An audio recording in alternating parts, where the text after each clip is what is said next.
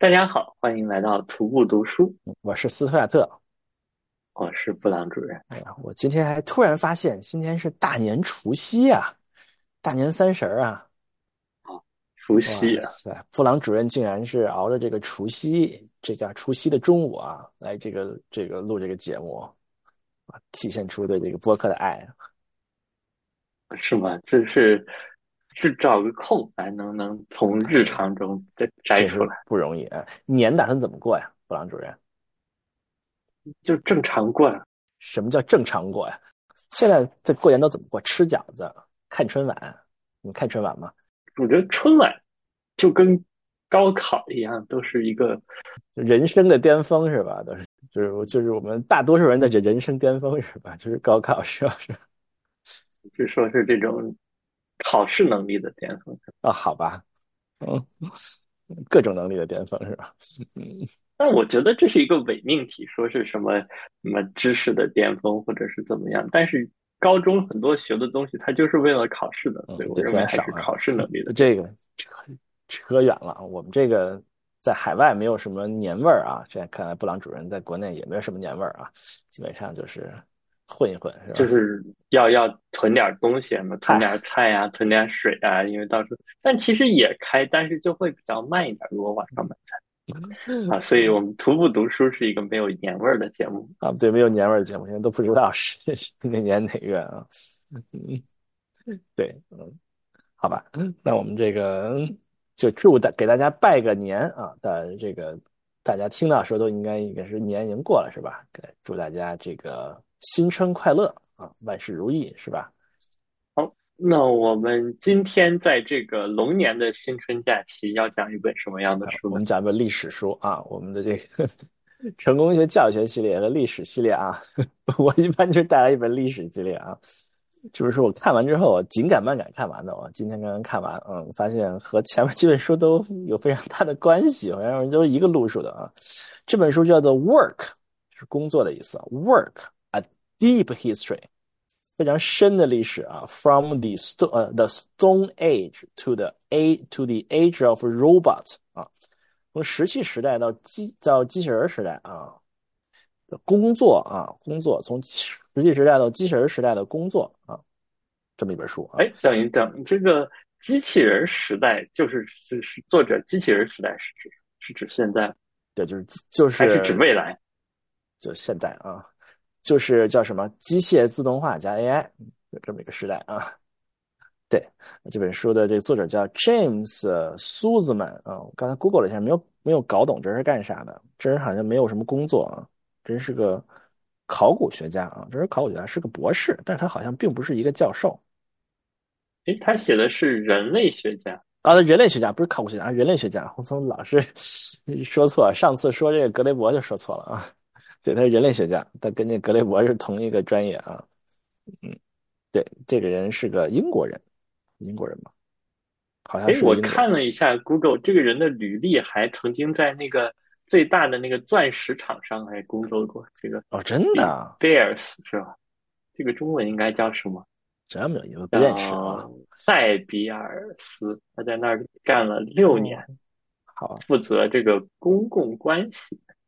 公共关系哦，看来他不仅仅是一个人类学家啊，还是一些 是一些负责公共关系的啊，还是一个做 bullshit job 的啊。嗯，好吧，他提他提到了这个格雷伯那个 bullshit job 那那那本书啊，在那书里也提到，讲 work 嘛，可能要讲到 bullshit job 啊。对，是这样一本书。那这本书呢，和我想象的不太一样啊，他讲了很多的。大历史啊，他第一章开始从生物开始讲，他说所有生物就是 to live is to work 啊，就是说这个所谓生命就生命就是要工作的啊，它就要是各种用各种各样方法吸收环境中的这个这个营养，生物体才能维持啊，他说是。所有的生物体就是就就是要工作的，非常神奇。第一章讲的生物啊，前两章讲都是生物，人人没有人类的啊，一直讲到现在这个时代。中间我觉得有一些就跳过的比较长一点，因为我们我们所说的人类文明史，可能很多时候是从我们的叫古典时代开始嘛，就是希腊就是啊，古希腊罗马，西方就古希腊罗马，我我们就春秋战国，一直讲到近代嘛，反正就是我们说到历史，大部分是这一段是吧？但是他这段讲的是最少，我觉得还比较惊讶啊。他讲的更多的是这种文明史阶段的，他捋了一下这个工作的历史啊，就这么一本书。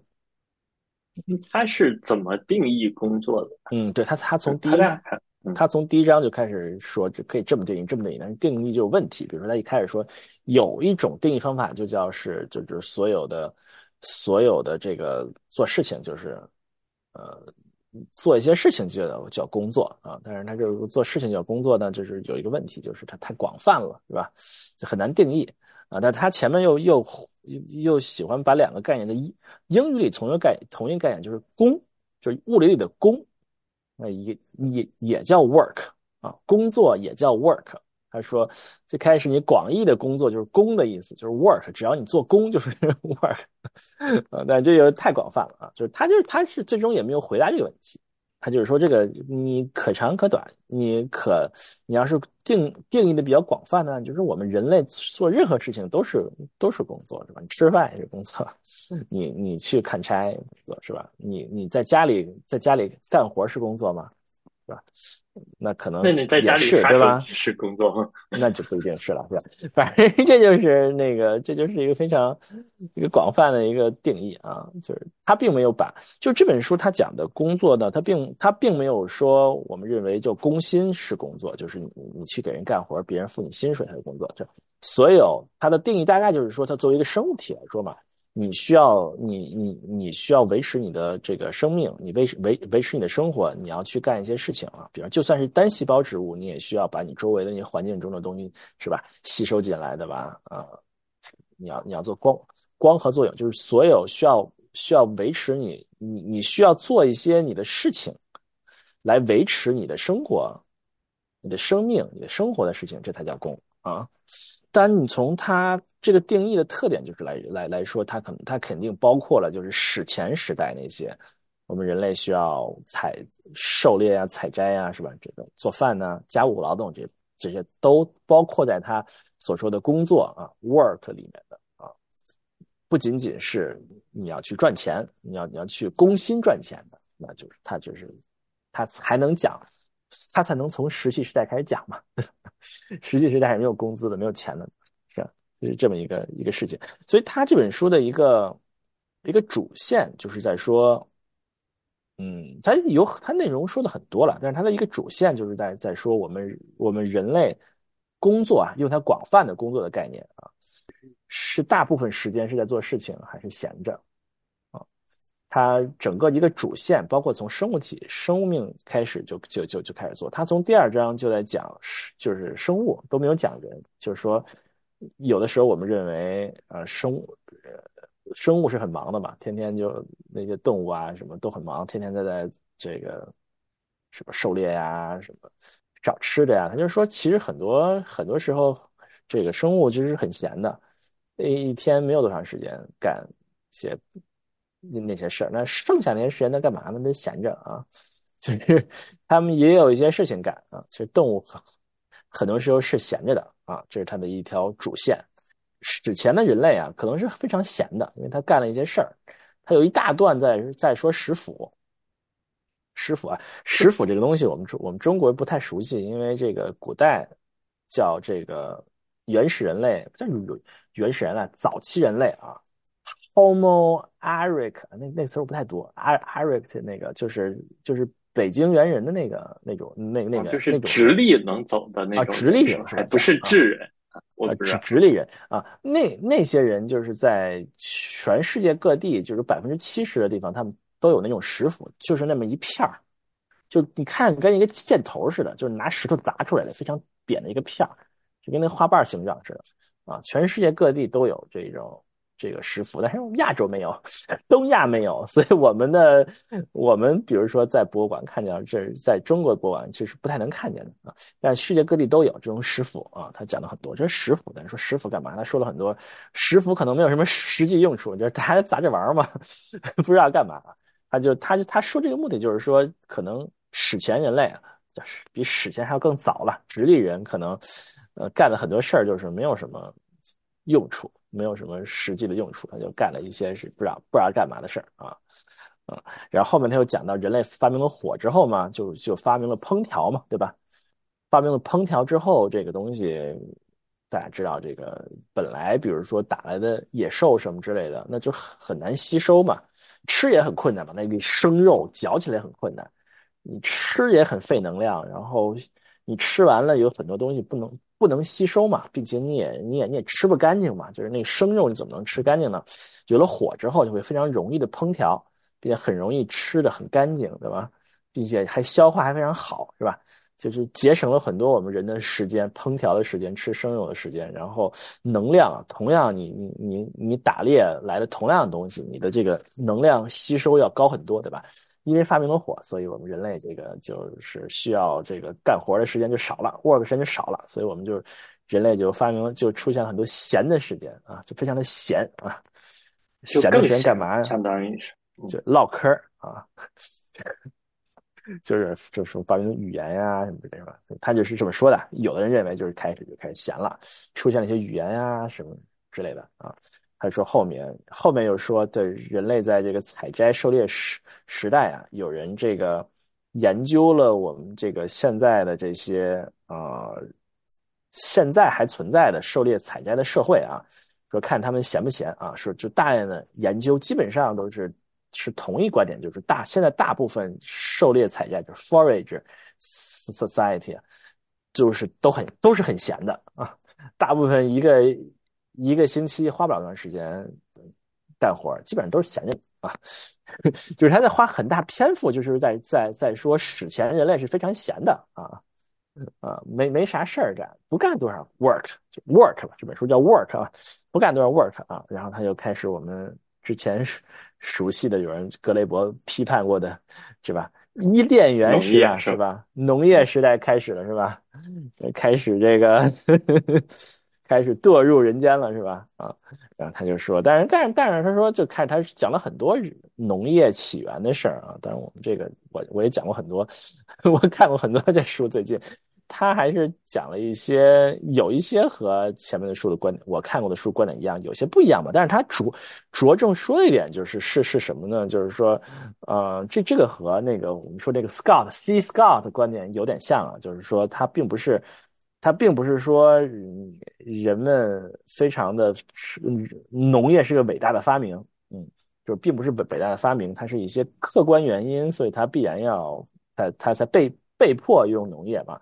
啊，但是他他说最开始呢，我们为什么要用农业呢？人这么闲多好啊，干嘛要农业呢？对吧？他说最开始呢，就比如说你就是为了得到更多的卡路里，对吧？更多的产出，对吗？那么最开始呢，你为了采摘效率更高点多摘点东西，你把那些那些树林里的那些杂草啊什么的给清一清，是吧？那个有人做过实验呀，就是。只要做一些相对少的劳动，就可以提高产出至少百分之二十五啊，什么之类的啊，是就是是农业最开始的雏形呢，人家就也都是非常的轻松的啊。到后来农业变成这么这么累的工作呀，是吧？大家知道种田啊是个非常非常累的工作嘛，你你你需要犁地对吧？需要播种啊，是吧？要浇水，然后你要你要除叫什么除虫啊，什么除除杂草啊，要是。收割呀，然后你还要处理呀，然后你还要留种啊，反正就是农业是个非常非常累的，可能还要灌溉啊，是吧？啊，这是个非常非常累的工作，非常非常非常辛苦的工作，对吧？是他他就他的是主要他的着重想说的观点就是人类为什么要这么辛苦，是吧？呃，但是并并不是想这么辛苦，差不多啊？为啥呢？呃，这这春晚一开始不是也是挺轻松的嘛？然后相声啊、小品啊，大家乐联欢晚会是吧？然后这上面还有互动，对吧？哎，对。然后到现在就不就很累嘛？每年又是很卷，这个宣布导演呀，然后一次、二次、三次彩排呀，就是假唱呀，那可不止啊，还要选，还要选是吧？还要选拔是吧？一整个一套系统是吧？大明星是吧？嗯，直播的时候还不能出错呀，对？是现现在是直播吗？不知道，不知道是不是延迟直播也不好说，也不好说啊 啊，好吧，对，他就说然然后就是我们熟悉的堕落人间是吧？越越越越来越卷，越越来越累，一直到工业革命啊，就非常卷，非常累啊。但是但是呢，他就是说，他的这本书的观点就是说，他的工工业革命之后呢，其实工作时间是开始变短了，工作时间是越来越短，越来越短。后来到了四十小时工工作制啊，他提到了一一一直到二战前一九三零年年代，就是几乎美国几乎通过了一个三十小时工作制的一周三十三十小时工作制的一个法案，但是后来就是参院都已经通过了，但是后来并没有这个。罗斯福并没有这个签，然后就从二战开始，这是一个就是一个反复回退了。就二战的现在工作的越来越多，对，又回到了四十小四十四十小时的这个工作制啊。然后从二战之后到后边，后来基本上是按按照他的说法，基本上是处在一个比较平稳的状态中。嗯，尤其是欧洲，美国是。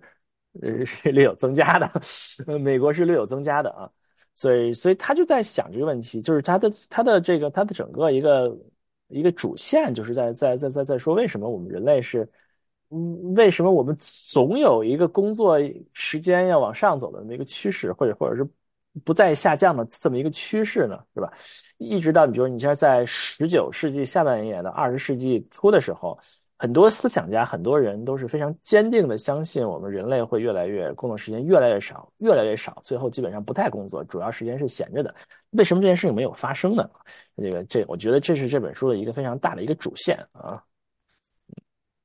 就因为我之前想问这位作者他的主要观点是什么，但是司徒讲的可能是这个作者提出来的一个重要的问题是什么？嗯，对，有可能。嗯，他的他也讲了很多，他之前扯了很多啊，什么。什么亚伊亚当斯密、大大卫李嘉图、卡尔马克思啊、马尔萨斯啊、涂尔干，这都扯了一通。呃，格雷伯啊，都扯了一通。呃，我认识人，他都扯了。我知道人家都扯了一通啊。对，呃，但他的这就是讲的东西，就讲的马尔萨斯什么人口啊什么之类的，乱七八糟说了一堆啊。亚当斯密的。社会分工啊，什么什么什么什么之类，卡尔马克思的什么什么价值，反正啊，大卫李嘉图的什么使用价值啊，什么之类之类，反正说了一些痛吧，反正就是他说的比较散，但我觉得他最大观点就是还还是这个这个主线，这得解释。他首先在说一个问题，就是说我们认为人类是，嗯。是应该花很多时间工作的，但这这这这件事情在人类历史上或者生命历史上，实际上是并不是一件确定的事情，对吧？是很多时候是有很多的疑惑的啊。你如果说人类历史是几百万年的话，是吧？是大绝大多数时间人类是都是大多数时间是闲着的啊。只有这个人类文明史非常短暂的一件事的时候，大家是会非常忙的啊，工作是变成了人类的主流啊。但最后。几章中，他会他会在讨论为什么我们人类的这个工作时时时间再也不减少了。他提出了几个观点啊，一个是说这个有点像这个比较左派的观点，就像那个格雷伯的观点，就是说这个我们社会有的人就是在不停的创造出这这这些不是的 job，让大家忙着啊，让大家不要闲着啊。那另外说，我们现代人的工作不不仅仅是我们现代人的这个生存的需求，我们工作是现代人要赚钱的，对吧？你少工作了，钱少了，就不愿意了，对吧？我们工作是为了挣更多的钱，然后这个你可以享受，是吧？你可以有各种各样的物质需求，人消费，是吧？所以。嗯，你工作少了，钱赚的少，大家都不不愿意啊！大家大家都宁可要工作四十四十个小时，然后来换取更美美好的生活，这是这个一种观点啊啊！另外一种观点就是说，嗯，我们就是我们这个社会，就是格格雷伯的观点，就是好像社会有的人就是不停的在创造出更更更多的 bullshit job，不停的创造出 bullshit job 让大家做，让大家不闲着啊，有点阴谋论的感觉了啊。对，那有很多的一些很多一些的观点啊。另外说，现在的工作对于大家来说，不仅仅意味着对很多人来说啊，不仅仅意味着是赚钱谋生的工具，还意味着包括你的社会关系，是吧？你很多时候你的人际交往圈子，对吧？很多人对于很很多人来讲，工作意味着他们的事业，意味着你的人生价值的一个重要体现，是吧？啊，所以，呃，很多人就是主动的、长时间的工作来获得这些这些东西啊。反正，这这都是他提出的不同的观点啊，是吧？但现在是不是也有对这个的反思？就是，嗯，比如说不是 jobs，比如说对，嗯，比如现在的好些年轻人，你知道知道一个？一个华人叫丹王，他其实是不知道丹王谁？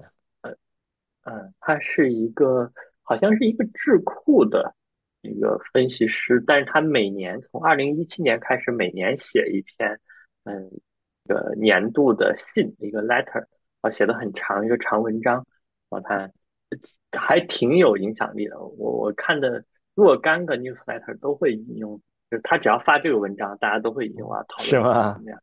啊，他今年的文章就是写的，就他举他二二一年哎二零年二零年的年度，他是那时候在北京啊，二一年就搬到了上海，嗯。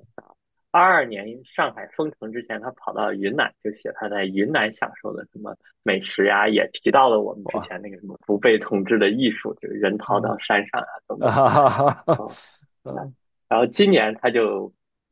离开了中国，然后他写了泰国，然后在泰国碰到了很多在在那边飘着的中国年轻人，然后他们搞搞搞这种 crypto 呀，然后吃吃蘑菇呀，crypto，嗯嗯，然后他他跟这些人聊了一下，觉得这些年轻人还挺有意思的，还是有活力的。相比搞了 crypto 的人都是赚大了的，都很有活力的。我我从来没有见过搞搞这这帮人有这么这些人这么有活力的人啊。嗯，这就是我我就刚才司徒说，我就想到，这就是一种啊对这种常规的工作的反抗。他最后大概是表示，就是觉得啊，中国的希望的一部分，也许在这些飘着的。中国人身上，我觉得这个反抗可能从很早就有吧。比如这本书也也也引用了涂尔干啊，涂尔干是个是十八世纪的法国社会家，是法国社会就社会学的先驱吧。他就是是在讲这个，他讲了这个这个自杀啊，他就讲那个时候，他那个时候还在工业革命的后期吧，就是就是讲这些。这些城市化、现代化对于这些人的压抑，对于人的压迫嘛，对吧？这这种反思，对于就就就是就是把人类成为这个这个工业社会的机器，这个这个可能是我觉得反思就就很早就有嘛，就这是为为什么才有了后现代这个 运动，对吧？就是那现代主义的反思嘛，对吧？呃，嗯，可能可以看到我们很很多的艺术作品，你会看到那个。那个对于这些工业革命的对于人的压抑感的这种这种反思，我觉得这种反思可能很早就有吧，嗯，但是真正的能够能够能够跳出的这个，就从个人选择中能够跳出这个框子，我觉得是非常非常困难的一件事情，吧？是吧？因为因为。还是那句话，你怎么吃饭呢？对吧？是的，是的，你也可能没有必要追求那些工作给你带来的别的那种事业成功，你没有必要在工作中获得人际关系，获得你的自我，你你你你的价值体现，获得尊重。但是你总要吃饭吧，对吧？呃，你怎么能够嗯？反正是肯定有的人从来就是工作就是为了打一份工，吃顿饭，但是呃。还是还是不容易的，我觉得就就就算现在，就就算放在现在，你你你说我不想一小一个星期工作四十小小时，我想我想挣四分之一的钱工作十个小时，这件事情并不容易，是吧？你你你你怎么你很难获得一个稳定的一个星期四十个小时的工作四分之一工作，这是非常非常困难的。你说那些大部分。想要获得这种一星一一一星期四十个小小时工作，都是那种就自由职业者，就是就并没有稳定的收入，对吧？就是，呃，其实很不容易一件事情，对吧？那我在想，就是为什么，为什么就没有这样的工作？就是一周，就这些这样的工作为什么不存在？嗯，不知道啊，这件事情，嗯。我我不知道，就我我我只能从，比如说我，比如说 IT 业这个角度上来讲啊，就是我们现在我我我们现在工作角度来来讲说，这是这种这种工作是对于这个是是对于企业来说是是这个成本比较高的，对吧？大家知道，你雇一个人，你雇一个人，嗯，有固定的成本。对，有很多固定成本，你你你你要上手，对吧？你要培训，对吧？你熟练了之后，你肯定希望他长期利用熟练的这个技能，对吧？并且你你是你就生疏了嘛？你希望他能够，就是你你希望他能不停的提高他的生产率，你就需要你你需要不停的不停的工作，不停不停的提高他的效率，对吧？另外，你雇一个人有固定的成本，现在有很多人在家工作还好了，有有有的时候你还有办公室啊，是吧？HR 的人头啊，各种各种各样的培训，就算是十个小时，你也有各种各样的培训，什么反骚扰啊，什么，反正就是各种各样的成本的是非常非常高的。你还需要有人管理，还要还要有一个 manager 管理，还要给你考评，还要给你，就是就是就是实际上是一个比较，实际上是一个比较成本非常高的一个方式。你企业花这么多钱，实际上是得得到的东西是要少很多的。所以我觉得这听起来又有那种农业的感觉了。刚才司徒说的这种什么施肥，啊就是种地啊、除虫啊什么的。嗯，对呀，是这样。另外，你沟通成本也很高。当然我是只不过说的是，我只在这样的 IT 公司工作过，我很难代表所有的领域了。也可能别的也无所谓了。嗯，餐馆打工十个小时也可能无所谓，端端端盘子。但是我觉得在 IT 业是还是一个相对来讲比较。比较难给一些稳定的一些更多很很少小小事，因为沟通成本很高。比如你做一个项目，多少人工作，我们都在 IT 业工作过，你需要你需要沟通嘛，是吧？你一一一一个项目三个人做和一个项目十五个人做，每个人工作时时间是五分之一，那肯定沟通成本要高好多呀。对于 IT，而且就像司徒说的这种什么。要面试呀，绩效呀，这听起来就是你要衡量这个人做的好不好，是一个没那么容易的事情。那不像洗盘子，洗的干净，或者是这个顾客不投诉，不打盘子就是好。对，反正这就是说，这就是说，总来说，你从 IT 的角度来来讲，他的工作呢，就是有很多的沟通成本，就是项目有很多沟通成本，就是好像是一个系统，是吧？你的系系统要分成多个子。子部分的时候，你这个子部分之间，它就要有，它就要有这种沟通的成本，就要这个，你分的块越多，你的沟通成本就越就越高，对吧？所以你如果说你如果能够三个人，每个人干的活比较多的话，它的沟通成本那就是那就是三。那那那就是三个人互相沟通，那你如果是三十个人，那就是非常非常复杂，就你沟通成本，它就会，它就算算在成本里面就会非常的高，所以这也是可能是为什么 IT 业按按照他们的计算，更认为是招一些比较资深的一些工程师，比招毕业生的新手要要要要省成本的一个原因。反正就是说，就是说这工作，就是说他，呃，他其实在探讨一个这个工作的问题。这我也是一个非常非常感兴趣的问题，就是我们为什么不能？我们我们现在劳动生产率在过过去二百年，过去一一百多年，几十倍的增加，对吧？我们这个生产力几十倍增加，就每年大家都会有更好的工具，更好的这个。人的素质变得更更高，有有更好、更更高级的管理，让大家的产出变得越来越高。为什么我们的工作时间还是一样的，是吧？这是一个一个大问题，对不对？为什么我们还是一星期工作差不多一小时，甚至对于美美国来说还更长了呢？特别是美国的白领工作还变得更长了呢，是吧？是一个很很大的问题啊啊！但这本书肯定不不仅仅讲这个问题了，他这本书，呃，看到说前面讲到。发明火，讲到农业，讲到就讲到城市，讲到工业革命，啊，讲到后来的这些这个服务业，人出现服务业，然后后来出现这个出现了一些白领工作啊，一直讲到后面嘛，最后最后讲到的 robot，就是我们最后一章讲我们现在这个时代是吧，是一个自动化和 AI 的时代是吧？认为。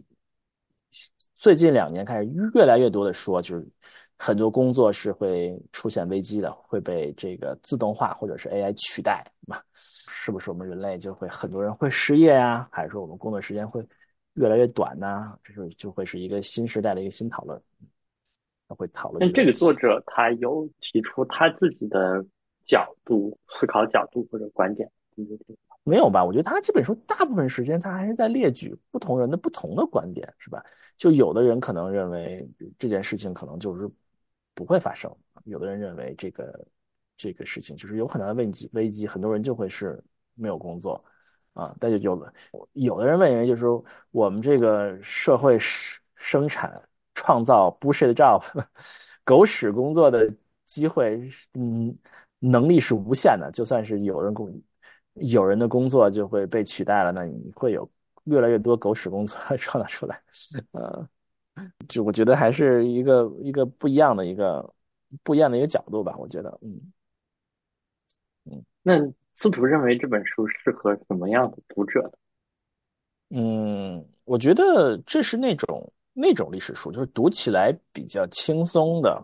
讲某一个话题的历史书，但这本书也有点在讲人类文明史的意思，但是它还总来说还是围绕着这个工作的这么一个主线在在读的。这是那种是那种喜欢历史的人读起来比较轻松的书啊。但喜欢历史的人，可能我前面说过不同种类嘛，像我是一种喜欢人类文明史的啊，呃，喜欢喜欢喜欢了解一些历史的大问题的啊，那可能会。就会就会比较更更适合一些啊，有的人比较喜喜欢讲历史细节的，像谁谁谁谁怎么样，刘邦汉语谁怎么回事的那种，那可能就不适合这样的历史书了。人喜欢这种大历史的书的，可能会比较喜欢一些。嗯，对，总我刚才 Google 了一下啊，嗯，就我们这个作者还曾经这个参与过，他和那个维基百科的创始人，然后和一个英国的一个名模。然后他们一起搞出过一个叫 Impossible 点 com 的这么样的一个一个公司。然后最早他们是一个手机，他们是一个手机应用，然后邀请人们去把他的他的提供服务呀，或者他独特的技能呀，去去帮助别人，就相当于是一个利他主义。然后现在他好像成了一个一个设计公司。我这人干过什么？那个听友感兴趣可以。这人干的事儿还比较多啊，又是人类学家，又是公共关系，又是写书，又是这个什么这个啥利他主义的什么什么。嗯，对对，嗯，因为他好像说是是一个，他是出生在南非，然后他是南非啊，不是他的啊，应该是不知道是是那个还是伊朗伊伊隆马斯克的老乡啊，还还是一个。著一个知名的这个影视明星演员啊啊啊！对，这神奇。对，对，哎呀，他这个应该是这个家族还是有一点点厉害。这个苏斯曼有点厉害啊，有点厉害，天赋家族啊。